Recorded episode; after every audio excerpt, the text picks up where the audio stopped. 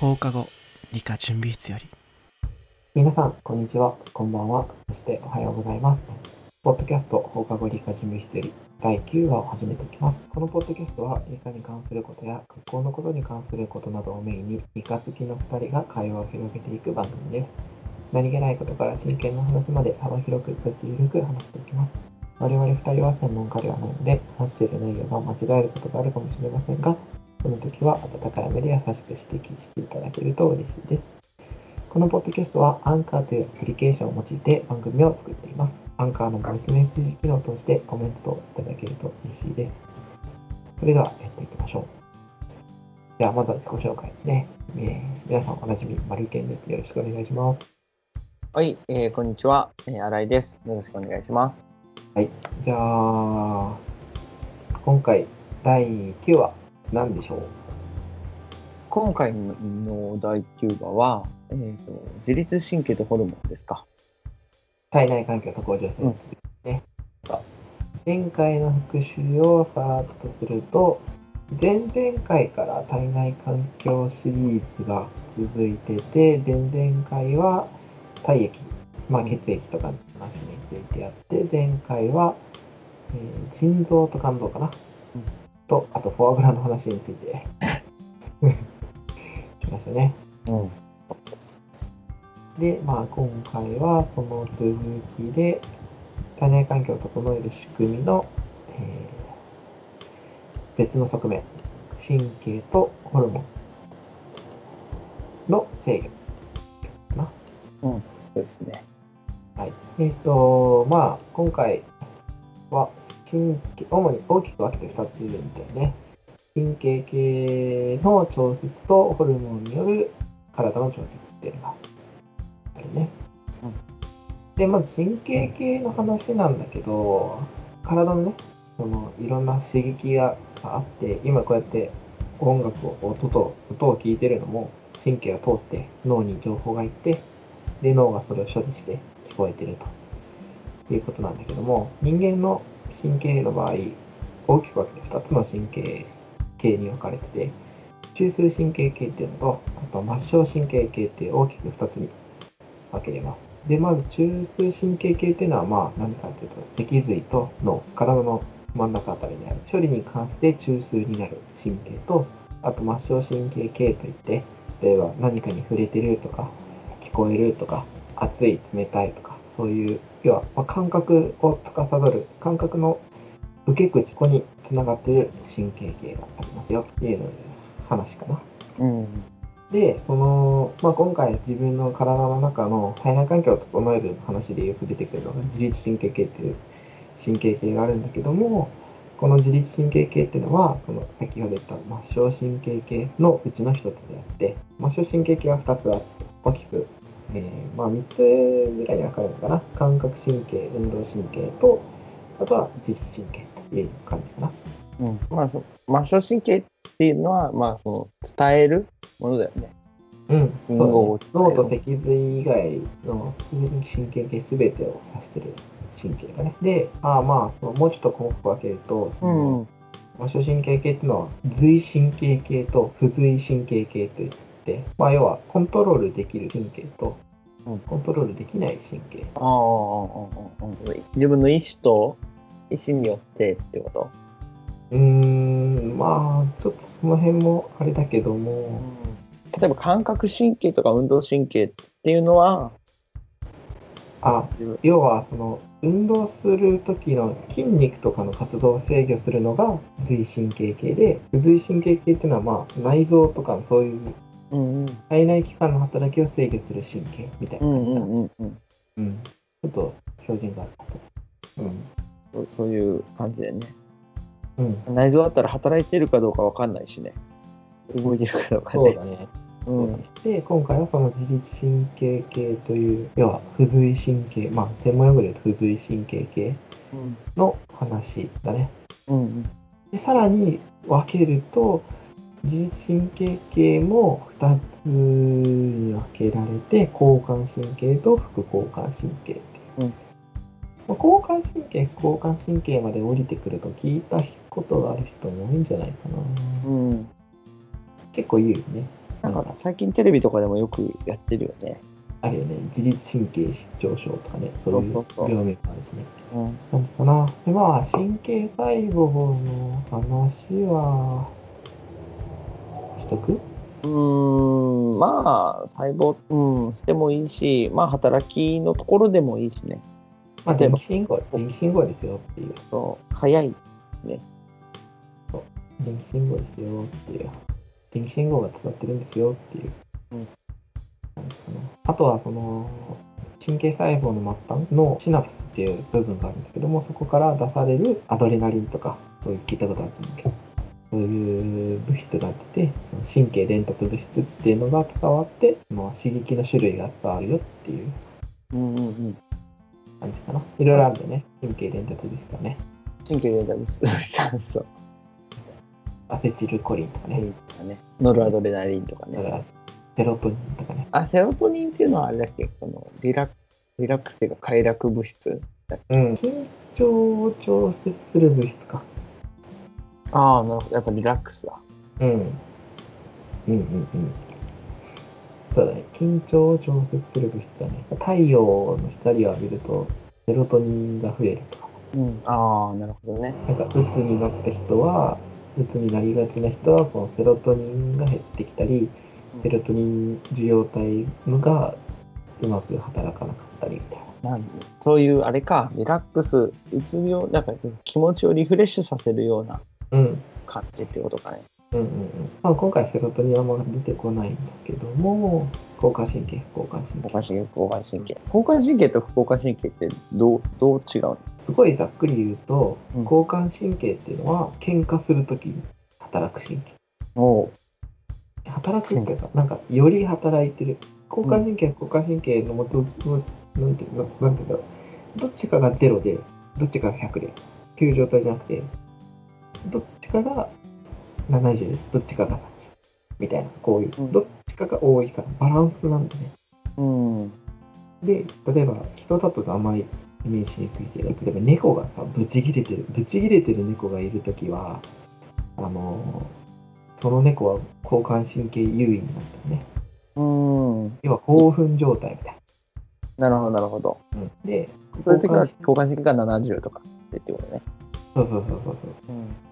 交感神経優位になってるね。優位じゃん。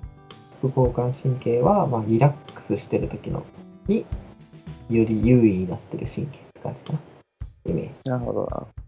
うん、で、その、まあ、交感神経が働くと体にどんな影響があって、副交感神経がより優位だと体にどのような影響があるかっていうのの、まあ、すごいざっくりとしたイメージが、まあ、さっき言った、あの交感神経優位になってる状態はブチ切れてる猫と。うん。心臓の拍動が多くね、速くなって、血、動向が開き、動ける状態にするように、細胞にたくさん酸素が行くように、血圧が上がって、要は心臓のポンプの押す勢いが、タイミングも速くなるし、押す、えっと、血管が細くなるのかなうん。うん、なって、要はその外的に攻撃された時に血液出血する量を減らす効果もあって、体、まあ血管が細くなる。そうすると血圧が上がる。さらに体に酸素をたくさん取り込めるように気管支が太くなる。要は気管支の筋肉が緩くなって、おしっこ、体体の中の消化機能も下がって、えーおしっこにも行きたくなくなる。うん。そうだね。で、あとは、その鳥肌が立つ。立毛筋が収縮。ぶち切れてる猫って、こう、毛が逆立ってる。うん。逆立ってるね。うん。あんな感じ。立毛筋が立ってるから、まあ、鳥は要はと猫が鳥肌立ってるから毛が逆立ってるってことそうそうそうそうそうそうそう。いうことですね。だ鳥肌が立つ時っていうのは交感神経が働いてる時なんですね。俺らとかね。うんうんうんうんうん。だからさ、あのープールとかにずっと入ってるさ、唇が真っ紫になる人とかさ、うんうんうん。あれはその体の中で交感神経が働いてるから、その皮膚の血管が収縮して、唇の血液量が下がって、紫色に見える。大体そういう時鳥肌立ってるもんね。うーん。あんま記憶がないけど、多分そうだと思寒い時鳥肌立つじゃん。う。うん。寒い時鳥肌立つってことは寒い時もそ交感神経働くのかうん。いや、それは、あの、シバリング、シバリングとは違うか。あの、要は体の表筋肉をこう、こすって体温を上げてるんだよね。うん。寒いから。こう、う寒い時こう震えるじゃん。いるね。あれは、その、交感神経の働きの一つでもあるね。うん。うんなるほど。まあ、それであれか、自分の体の調節をしてるわけだね、神経によって。うん。で、その反対にね、副交感神経は、まあ、リラックスしてる時かな。心臓の拍動数も下がって、まあ、寝る前みたいな感じかな。うんうんで、瞳孔が痛くなって、血圧が上がると。要は血管が太くなる。で、消化活動。休んでる時に消化活動をするから、消化作用が促進されて、尿の量も増えると。うん。うん。心臓のね、働き、心臓、肝臓の働きが多くなるからね。そこに繋がってるわけだね。ここに繋がってるわけ。でさ、俺さ、あの、このね、交感神経、交感神経を高校生の時に勉強してね、なんだろう頭の中がパッカーンするぐらいひらめいたっていうか、なるほどって思ったことがあって、うん。あのーまあ、高校生の時電車で帰ってたんだけど、うん高校にね、お腹が痛くなって、トイレに。トイレに来た電車の中でさ、電車乗ってる時って基本立ってるじゃん。うんただただひたすら立ち止まってるじゃん。で、お腹痛いってなってさ、電車扉バーン開いてさ、トイレ探すぞってなってさ、トイレ着いたら、あれ？別にそんなお腹痛くなかったみたいなあ時がある。すごい、すごい続いたの。あ。で、それ、これは、この現象は何で起こるんだろうと思ったんだけど、その交感神経、副交感神経を勉強したときに、要は、電車に乗って電車の中にいる状態っていうのは、副交感神経優位なのよ。うん。だから、消化作用が活発になって、お腹の調子が良くなるわけよ。うん。けど、お自分の体がやばい、トイレ行きたいみたいになってるわけね。うんで、電車扉バーン開いて、トイレ探すために、こう、まあ、駆け足になってしたわけじゃん。そうすると、体を動かして心拍数が上がるから、交感神経優位になるわけよ。だから、で、っか、トイレも別に行かなくなる手だからね。もう、なるほど、と思って。っていうのを、体で理解してから、お腹痛くなって、これ今トイレ行けねえなってなった時には、なるべく交感神経をが優位になるような状況を作り出す。要はちょっとこう、小刻みにステップしたりとか、興奮状態に持ってそうる。そうそう、こういう状態に持ってそれ面白いね。そう意識ではこう神経を働かせることはできないんだけども、体の状態をそういう興奮状態に持っていくことはできるんね。うんうんうんうん。髄神経系だけど、あ ある意味少し意識的に。そうそうそうそうそう。そういうことです。なんで無意識と意識があるの？その髄と髄っていうのはさ、神経の構造は一緒でしょ？神経の構造は一緒だと思うよ。中枢の問題か。どこをコントロールしてるかによるんじゃない？その意識っていう問題じゃなくて、その骨格筋の働きを担当しているのが髄筋で、髄神経で、内臓の働きをコントロールしているのが自律神経だからじゃない、うん。それが、まあ、神交感神経、副交感神経の調節ってことね。そう。で、その、またね、交感神経と、まあ、アドレナリンが出るわ神経の末端から。うんでそれが器官に作用して、その、今、今、軽く説明した各器官の症状、例えば、呼吸が速くなるとか、うん瞳孔が開くとか、あの、か内内臓の、なんだ、消化器系の内臓の活動が抑制されるとか、そういう働きがノルアドレナリンが各器官に分泌されて、その各器官がノルアドレナリンを受け取ることで、そういう確証、現象が起こるわけよね。うん。アドレナリンってなんか、まあ、よく聞くじゃん。アドレナリン出ちゃってるよ、みたいうん、普通そういうよね。な。なんかよく使うから、なんなんとなくこう、活発な、こう、興奮状態みたいなイメージが強いけど、もう一個の副交感神経が作用している時のアセチルコリンっていう物質はあんまり効かないよね。ああ、汚いね。確かに。あのさ、アドレナリンが出てるとかって言うけどさ、うん。アドレナリンってさ、うん、血糖値上げるホルモン、アドレナリンってある。はいまたこの後ホルモンの話すると思うんだけど、うん。正確にやっぱノルアドレナリンが出てるんだね。っていうべきなのかな、あれは。一緒なんじゃないの？一緒なのかな？ノルアドレナリンってさ、神経伝達物質だけどさ。要はその副腎で分泌されるのがアドレナリンでニューロンから放出されるのがノルアドレナリン。うんうんうん。うん。そう。でもなんかさ、興奮してる時によくテレビとかでアドレナリンが出てるとか言うじゃん。うん。あれはノルアドレナリンのことを言ってるのかな？えーっとね、分子式を見ると別物。そうだよね。そうだね。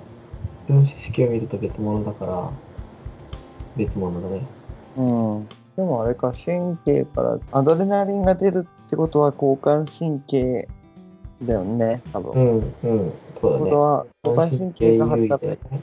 うん。で、アドレナリンが出てるから、結局アドレナリンが出てるのは興奮状態でいい。で、そこからアドレナリンが分泌されるね。うん、そうそうそうそう。だよね。そうだね。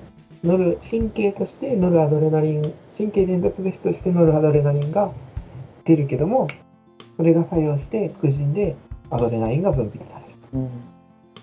でも別にいいのか。アドレナあ、でも、副腎から放出されるホルモンでもあるよ。うん、そうだよね。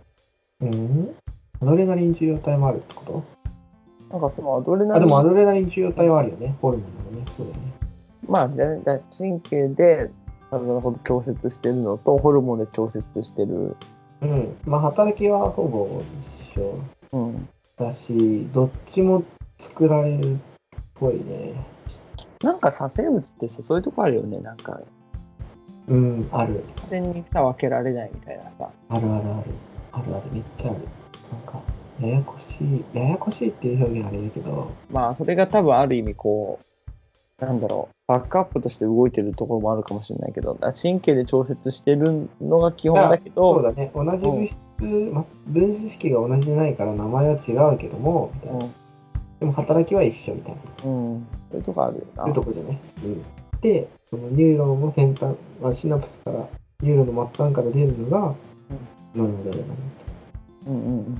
さそこのさ、シナプスのさ、ぶところから分泌される物質をよくさ、集めて分析したよね。すごいよ確どうやったんだろうね。ね。なんかそういうの気に入っちゃう。うん。結構もうアイディア、実験ってもうアイディアがすごいから。そうだよね。こうすればこれが特定できると。そうそうそうそう。なんかさ、あ実験室とかさ、例えばうん研究所とか行ったらすげえ機材があるから、それだったら簡単にできるんじゃんみたいな感じで思うけどさ、うん意外とさ、昔の実験とか見ると、すげえ地道にこう原始的な方法でコツコツやったりとかさ、面白いよね。面白い。どこ話したっけ？あ、そうそう。で、自律神経だよ。それで、その神経の、まあ、末端からね、分泌される物質を神経伝達物質って言って、まあ、生物基礎でよく扱う神経伝達物質は、交感神経が働いた時にはノルアドレナリン。副交感神経にはアセチルコリン。うんなんかさ、わかりにくいよね。覚えにくい。で、まあ、アドレナリンは、まあ、あの興奮するみたいな感じだから、交感神経。わかるけど、アセチルコリンは交感神経で分かりにくいなと思って、俺よく使ってたのが、汗、汗散るほど運動したら副交感って。ああ、汗散るほど交換したら副交換あ汗散るほど、汗散るほど動いたらあ運動したら。汗散るほど、うん、動いたら、まあこれは、動いたらの部分は何でもいいんだけど、汗散るほど服が、なんだろう、でも汗散るほど運動したら副交感。なるほでど。汗運動運動に関して、運動したらっていうところに関しては全く意味はないけど、まあ、汗散ってすぐ交換だったら運動かな。ええええー、ああ、その、そこのね、つなぎの言葉ね。つなぎどころはね。うん。そうだね。えー、それすごいね、その覚え方ね。おお、そう、ひらめいた。汗散るほど交換じゃんみたいな。確かに。それすごいね。それ使おう。洗いノートに。そう使う、使う。えー。ノルアドレナリンの方はね、なんかもう覚えやすいもんね、あれね。うん。そうそうそう。アセチル、アセチルコイ。だから、化学をやってる人だと、アセチル、アセチル基っていうのを勉強するからさ。あ、コリンっていう物質のアセチル化したものなんだな、みたいな。ああ、うんうん。なんとなくさ、イメージつくけど、どこで切るかわかんない人も、うん。まあ、まあ、それはいいけど。まあ、っていうのがあるようん。なんで、その自律神経がじゃあどんなところに調節しているのかっていうと、結構これが複雑でして、まあ内臓系の調節かな内臓系のね。うん。っていうところだね。うん、そうだね。自律神経は、えーまあ、意識、うん、そうだね。自律神経は、まあ、内臓系の働きを調節する。うん。かな。交感神経と副交感神経だね。うん。で、次に、その、もう二大巨頭のホルモンなんだけど、このホルモンがね、厄介なんですよ。ホルモンは厄介。厄介っていうのは、こう、覚えるがね、大変。覚えるとか結構、まあ受験目線で言うとね、うん。はありまして。まあホルモンってなんていうかって、あの、あれね、焼肉で出てくるね、あれですね。ちょっと、ホルモンね。ホールモン。そうそうそう。ホルモンね。そうそうそう。それじゃないんだよね。それじゃないんですよ。あれだね。ホールモンから来た、いらないもの、内臓はいらない、捨てるもの、うん。いらない、投げる、ホール、ホールモン、ホルモンみたいな。日本語だよね、あのホルモンはね。日本語だね。日本語だね。いやいやいや、メリケンみたいな感じだ。あ、違うか。メリケンって日本語なの？あれ。え、あの、メリケンさんみたいな。だアメリカンを、こう、耳の赤く日本人が聞いて、メリケン。えー、あ、そうなんだア。メリカン。アメリカン。ア メリカン。アメリカン。確かに。あメリケンさんっていうの。アメリカ人のことね。えー、で、まあ、そのホルモンがありますよっていう話なんだけど、これは何かっていうと、まあ、あの、まあ、や焼肉のホルモンとは違う体の中で、こういう体内環境のところで出てくるホルモンは、まあ、何かっていうと、えっと、タンパク質。ホルモン。ホルモンってタンパク質なのかな全部。知らないのもあるよね。ステロイドとかもある。ステロイド系もあるもんね。うん。うんまあでも基本はタンパク質か。うん、タンパク質メインだと思う。うん。まあそういう、まあ、なんだろう、タンパク質ですって言うとあれか。じゃあ、ホルモンは、その、まあ、体の生理作用を調節する血液中に分泌される物質うん。だね。の方がいいか。うん。その、血液中に分泌されるってことは、体の内臓で分泌されて、それが血液中に、えー放出され、その血液の流れに乗って、それぞれ作用する臓器に届くと。うん。でもそうすると、何があれかっていうと、神経だと直接その臓器につながるんだけども、うん血液だと全身に回っちゃう。うん。そうだね。血液な。場所選べないもんね。そう、場所選べない。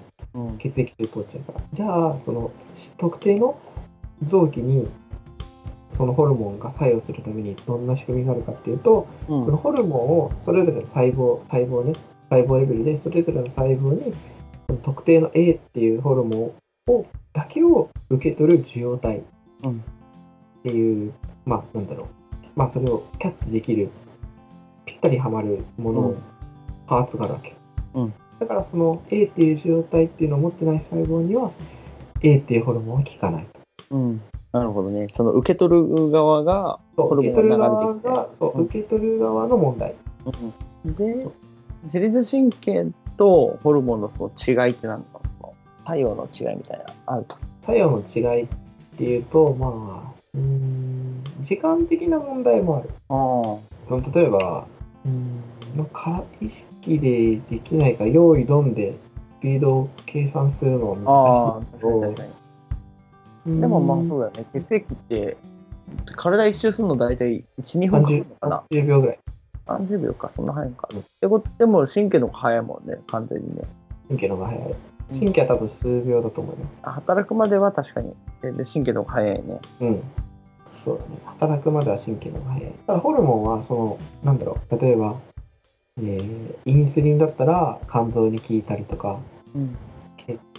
まあでもかんインスリンは結構働く作用、インスリン受容体持ってる細胞結構多いか。どうあだと思うでも確かに多いから逆に言うとあれかいろんな場所に働くっていう意味ではホホルモンの方がいいのか。うん。インスリンってあれだよね。なんかグルコースの取り込みを促進するから。うん。だから結構ね、いろんな細胞であると思う。そうだよねきっとねそうだね、インスリンレセプターは結構多いと思う。あ、レセプターって言うんですね、受容体のこと。あそうでもそういうメリットはあるかもね確かにこれもいろいろね、ホルモンめっちゃあるんだよね。覚えたわ、ほんと。マジでね甲状腺刺激ホルモン、放出ホルモンとかね。とかねそうっていうホルモン。で、さらにその甲状腺刺激ホルモン、放出ホルモンを受け取った脳下垂体が甲状腺刺激ホルモンを放出して、甲状腺はチロキシン、まあ、甲状腺ホルモンを放出する。うん三段構えみたいそうそうそな。とか名前の付け方がね雑でだだよね。確かに。まあ分かりやすくていいけどうん。まあ、チロキシンとか、ね、まあいい。糖質コルチコイドとかね、高質コルチコイドとかね。うん硬質がね意外と出てこないんだよねうん。かあのテストとかで糖質はめっちゃ出るけど低化学やってると、うん糖質、糖質コルチコイドじゃなくて、グルココルチコイドって言うんだよね。うーんグルコースのグルコね。うんうんうん。まあ、それがあれなんじゃない？え英語名とかではそっちが、そうだね。グルココルチコイドだね。そうね、グルコルチコイド。で、ミネラロコルチコイドって言うんだ。ああ、ミネラルだ。ミネラルだから。あだからそのナトリウムとかカリウムとかに関して言うし、グルココルチコイドは血糖値浄化浄化させるから。そっちの方がなんか意味、あでもまあどっちもどっちか。まあ、意味で名前が変わってない。意味で名前なコルチコイドっていう。うん。とかね、まあ、性に関するホルモン、エストロゲン、プロゲステロンとか、うんまあそういうのはまあいいし。まあ、覚えるのはもう頑張って覚えるしかないよね。そうだね。あとはまあ、膵臓のランゲルハンス島の B 細胞からはインスリンで、A 細胞からグルカゴンとかね。うん。これもさ、俺、覚え方があってさ、俺流なんだけど、膵臓のランゲルハンス島 B 細胞でしょ ?B インスリンなんだよ。あで、A 細胞はグルカゴンあ、うんって覚えた。ああ、なるほどね。確かに、どっちだかわかんない。ちょっと、無理ですけど、B インスうん。リン、グルカゴ A でね。ン。うん。えー、確かにインスリンの中に A は出てこないもんね。グルカゴンの中に、そうそうそうそうそうそう。ね、B とか E とか入ってこないもん。そうそうなんだよ。ビーン。グルカーゴン。鍋やつ、鍋やつみたいな。鍋やつ。鍋やつ今何やってんだろうね。もうぜあんまね、えーまあまあ、美味しいんで。すごい。でも確かにに二択になったらもうそこからそうどんな手段を使ってもね、そう最終的には覚えなきゃだ。そうなんでもなんかその一つの、こう、フックっていうか、記憶のフック、まあ、とっかかりになって、こう、あ、あの時あれ言ってたわ、みたいな、そういうつながりの一つになればいいかなと思って。うん。まあ、ホルモンはいっぱいあるからね。頑張って覚えてください。頑張って覚えてください。ちょっと投げやりだけども、まあ、あるね。なんでもまか、コツとかある？なんか、まあコツが、コツ、ねえな。コツはもう。だってもうひたすらこれ俺も書いて覚えたもん。書いてっていうかさ、表を自分で作ってさ、そんな量は書かないけど、それがいいよね。うん、じゃないと、これはなまあでも大事なのはさ、その、意味とかさ、ホルモンってなんだろうとかさ、どういう特徴があるんだろうとかさ、そっちの方が大事だから。そうだね。嘘で使う人は、頑張って覚えてうん。ないんじゃない？まあ、放出ホルモンとか、刺激ホルモンとかはさ、こう、つなげて覚えることはできるけど、そうだね。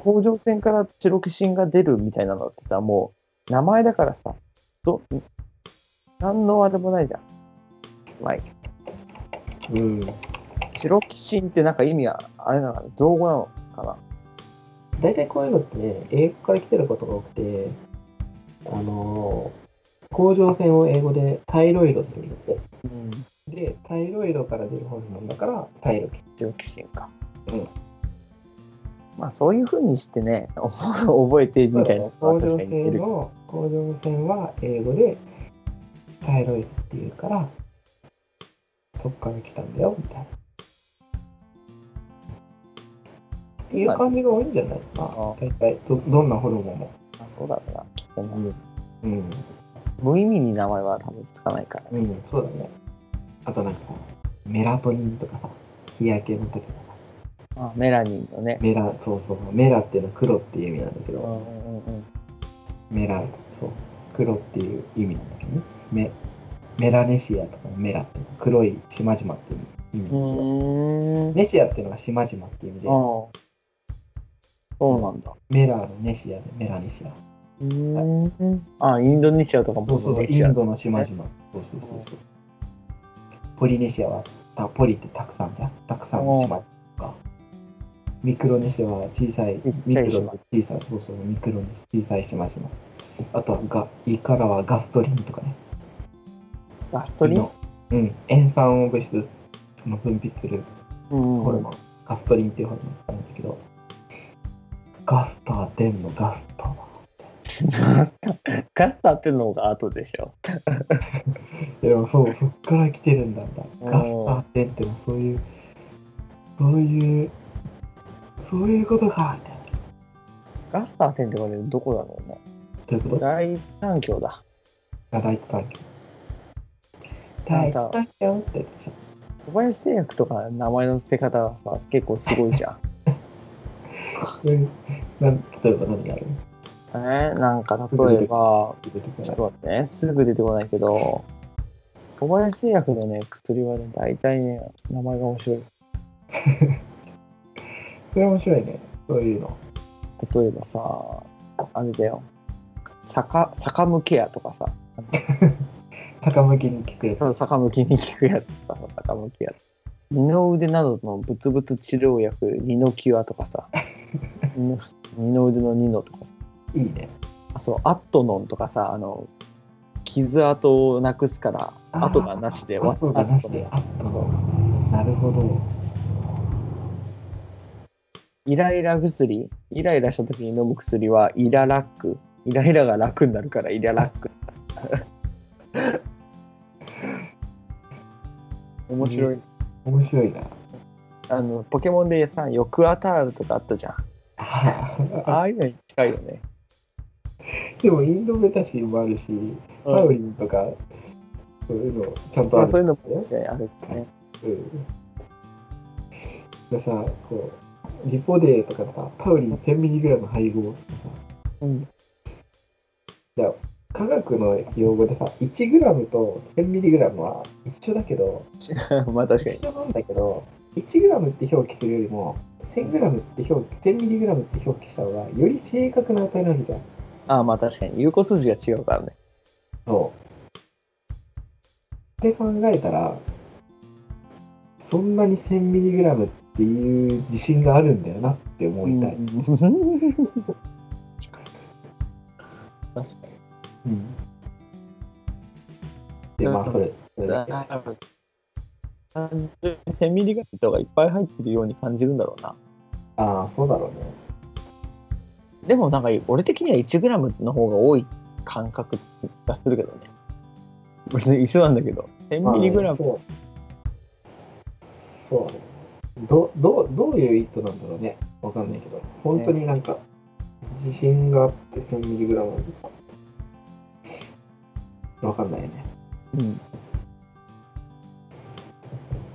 なんか3000ミリアンペアアワーとかもさ、うん。3アンペアアワーとかにしちゃえばいいのとか思う。うんうん。まあ、そういうホルモンがね。そうまあそういうね、意味とかで関連付けて覚えると、覚えるといいかもしれない。うんでもそういうホルモンも分泌するだけじゃなくって、ホルモンが出過ぎたら、その分泌を抑える働きもありますよっていうね、うん。働きもあったりですかね。抑制ホルモンとかもあるもんね。そうそうそう、抑制ホルモンね。うん。でですよ、うん。そのさっき言った神経とホルモンが協調してコントロールしていくこともあるんだよね。うんうんうん。それが例えば血糖の量とか、あとは血糖の量ぐらいか、あと体温か。はい血糖の調節と、あと体温かな。があるよっていう話だね。うん。あこれね、ちょっと言葉で説明すると大変なんだけど、要は血糖を調、血糖って何かっていうと血液中のグルコースの量なんだけど、そのグルコースの量が0.1%になるように、高すぎたら血糖を少なくする働きがあって、少なかったら血糖を上げる働きがあるのね。うん。で、その血糖を上げるホルモン。血糖が少なくなっていったときに血糖を上げるホルモンっていうのは、いくつかだけ？グルカゴン、糖質、コルチコイド、アルナリンってあるんだけども、血糖が上がったときに、その血血液中の糖のグルコースの量を下げる働きをするホルモンがインスリンしかないと。うん。なんかそのインスリンがうまく機能しないと、血糖上がり続けて、そういう状態を糖尿病。うん。でね、そうね。まあ、下がらなくくなったってことね。下がりと下がらなく下がらないというか下がり。下がりにくくなる、うん。ホルモンで下げることができないうん。だね。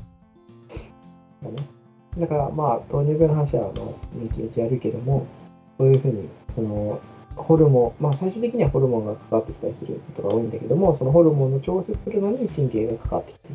じゃあインスリンがどういう時に出るかっていうと、血糖が上がった時であって、じゃあ血糖が上がった時っていうのはどういう時かというと、まあい一番イメージしやすいのはご飯食べた後。うん。で、ご飯食べた後、血糖は上がる。要は、ご飯を食べて、えー胃に血液が巡って、消化すると。うんだから、それで、腸々とか、そういうところでいろいろ養分、養分が吸収されて、血液中に養分が溶けて、で、そうしたら血糖が上がると。で、血糖が上がると、えーまあ、その血糖が上がる状態を脳が感知して、下げる働きが出る。そのためにインスリンを出さない出さないと血糖を下げることができない。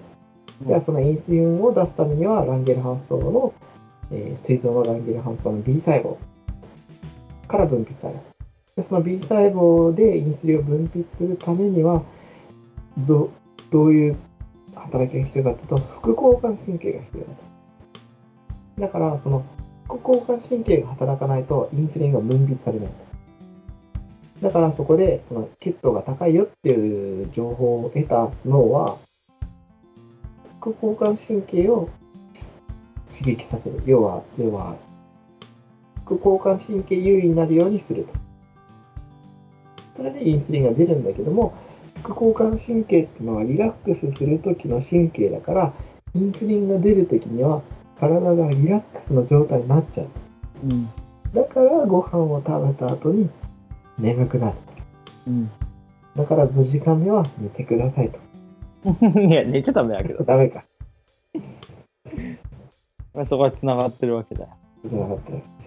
5時間目の授業ってね、結構厳しいよね。厳しい。厳しいよね。どうするどうしてる寝てる生徒いた時？いや、寝てるやつは全部起こしてるよ、俺は。あ、起こすんだ。モグラとかで、うん。結構強めにね。これ、どうなん、どう、どうすればいいんだろうね。俺放置派だったんだよね。あ、そうなんだ。いや、なんかいい、いい、いい悪いとかよくわかんないけど、うん。別に俺知らないけど。まあ、寝てる起きてるはね、まあ、あの、別に寝てて分かんないのは向こうだから別にいいんだけど。うん、高校生だし、もう、なんかその辺の判断は、うん。と思ってたけど、どうなんだろうね。どうなんだろうね。なんで起こすの？うん、ムカつくから。俺が一生懸命喋ってんのにお前寝てねえんだよ。確かにそれはある。ちょっとイラッとはするけど。個人的感情で。でそれは大事だ大事だよね。公務員たるものね。こうみたいなも全力で職務に当たらなければならなの。い。そうそうそうそう。そういや、その辺はね、なんか、なんかなって思う。な、わかんない。起こすことが別にいいとも悪いともどっちも言わないけど、俺は別に、なんか、あんまり寝ててもいいんじゃない？みたいうん。まあね、でもいいんだけど。な。うん。だから、もう放置。ただ最近はなんかもう俺も、なんかね、なるべくこう、休み、休みの時間取ったり、うん。なんかもう授業中も飲み物 OK にしてるし、うーん。うん、OK って言ってるしな、なるべくこう眠くならないような工夫ができる状況、話し合いの時間とか作ったりでやってる今は。うん。さあ、この、この単元まで来ると、うん要は、交感神経、副交感神経で、眠くなる、ならない。要は、副交感神経が働いてる優位な時は眠くなる。交感神経優位な時は眠くはならない。っていう状態が理論的に理解できるわけじゃん。ってなったら、じゃあ、どうだ、じゃあ、ご飯食べた後は眠くなる。眠くなるのはなんでか。こう副交感神経が優位だから。じゃあ、交感神経優位にするためにはどうしたらいいのかっていうのを一緒に考えてたわけだ。うーん、あ、そうなんだ。そうすれば5時間目に眠くならないと。確かに。体を動かすとかってこと？で、いろいろあるんだけど、まあ、その体を動かすのもそうだけど、授業中に体を動かせないじゃん。うん。じゃあ、体のどの部分を動かせば目立たないのかっていうのを考えたら、足の指先をめっちゃこうグーパーする。なるほどね。そうそうすると、うんまあ、交感神経優位になりやすい。うん。でもそれだとまあ、ただ疲れるから、足元にタオルとか引いて、こうタオルを足でつまんで離すあっていうのをやると。あ、なるほど、なるほど。とか、あとは、えっ、と、フィードバック、要は血糖値が上がったよっていう情報を脳が感知しない程度に、あの、要は GI 値が低い。うん。要は糖、血糖を上げないように、お昼ご飯を少し少なめにすると。うん。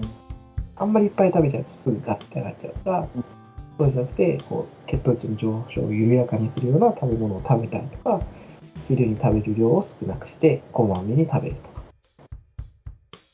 っていうふうにすれば、まあ、そこまで眠くなくそこまで眠上がっちゃうとね。でっていう話。あとは、まあ、コーヒーとか、そういうああ。別の、別の、カフェにとってね。うん別の側面。眠くなるのはもうしょうがねえんだよ。うん。人生ってもう授業やって眠いもんね、俺らも。そんなことある。あらあら。自分とかも疲れ、疲れ、疲れる。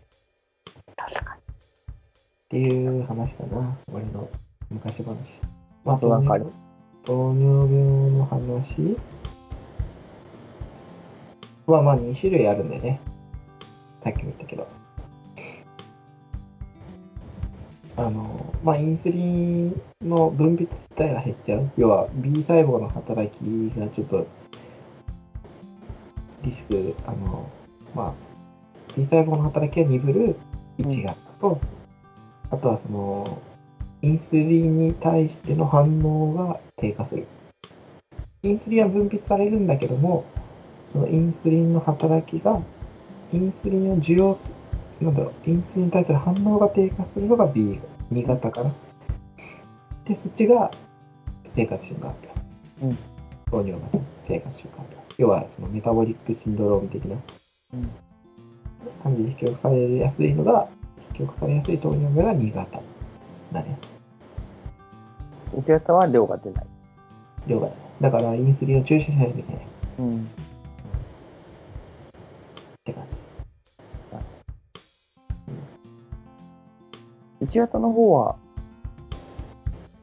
あれだよね、自己免疫疾患だよね。そうだね。そう。そういうのでも引き起こされるね。うんまあ、先天的な人もいるらしいんだけど、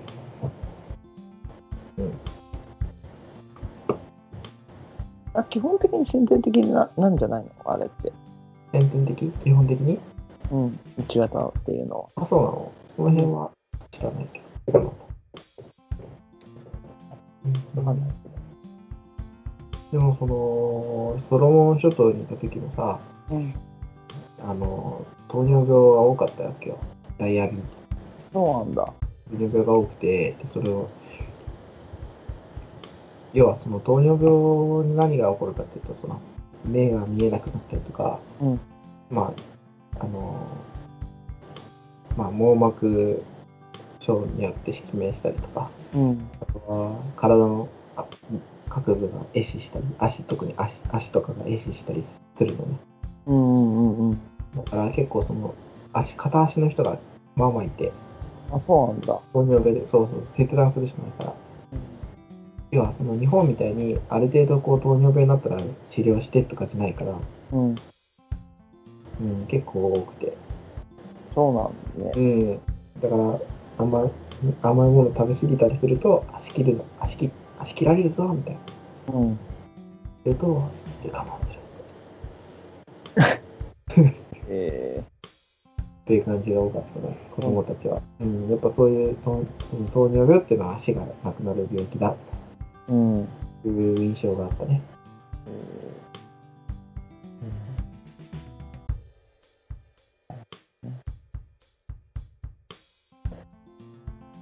まあ、それが神経とホルモンが共同共同して働く体の調節の仕組みの一つ、まあ、血糖の調節の仕組み。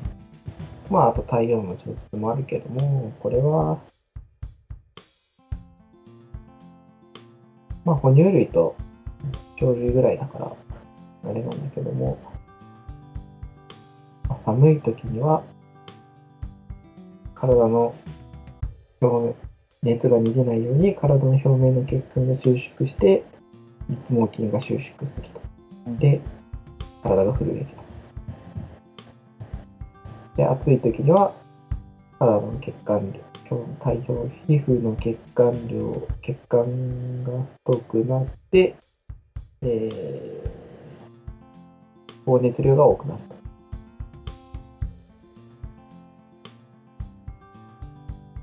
って感じかな。そうね。うん。あとなんか、暑いと。汗が、まあ汗が出るとかあるけど。あれが出る。あとは心臓の拍動が抑えられるとか、あ熱を減らあ、暑い。だるくなるみたいな。す。うーん。そんな感じかな。かな？うん。そうだね。うん、そうだね。っていうのが、まあ、自律神経とホルモンの働きだね。うん。で、自律神経っていう、まあ、交感神経、交感神経っていうホルモンが働いて、体の内臓部分の働きを調節する神経があって、で、ホルモンっていう体の各部で分泌される物質によって、体の各部の、うん機能が血液を通して、ホルモンという物質が血液を通って、特定の部位に作用することで、体の能力をコントロールすると。で、それによって体の中の、まあ例えば、うん人だったら体温を整えたりとか、その拍動数も、まあ、調節されるし、っていう話かな。こんな感じかな。体内環境とホルモン。そうです。これで十分だと思う一通りかな。3回の、まあ、シリーズものが、ね。ここれれがね。かな。なんかあるあと追加。女性は、でもあと免疫ももう言ったら向上性だからね。この後やる。ああ、そうだね。免う疫、そうだね。免疫もそうか。免疫も向上性だね。そうだ、そうだ、そうだ。免疫はまあ次回っていうか、うん。次回というか、まあ今後で。一個一個は、一個一個は結構ボリューミーだからさ、なんか今何やってるか分からなくなりがちだよね。そう。これ大事だよ。うん。今何や、何の勉強してるかとかさ。そう大きい話だけどさ、どういうことが始まったけど、みたいなさ、そういう感じだけど、今こういう大きな枠の中でも、ここの部分を話してみようみたいなさ、その今トピックの位置関係が分かると、まあ理解の、あ、こことここつながるんだって、そういうのが、うん、そうそうそう。またなんか、アハ体験。そういう時に理解するもんね。そうだね。そういうのが、そうだね。そうそういうのがあるとね。うん。じゃあ今回はこんなもんですかね。いいですかね。はい。そうだねエンディングお願いします。はい、えーご質問、ご意見とありましたら、放課後理科、hokago.rika、アットマーク、えー gmail.com まで、えーご連絡ください。えーアンカーというアプリケーションを用いて番組を作ってます。アンカーのボイスメッセージ機能とコメントいただけると嬉しいです。えー、Twitter もやっています。アカウント名は、アットマーク、放課後、アンダーバー理科、えーアットマーク、HOKAGO アンダーバー RIKA です、えーぜひフォローして更新情報と確認していただけると嬉しいです。はい。ということで、今日はありがとうございました。はい。第9回ですね。神経とホルモンですね。はい。ありがとうござい10ましたす。ぐね、次回は10回ということで、次回10そう回ですかね、ね。記念。いよいよ大台ですね。頑張りましょはい、やりましょう。はい。う。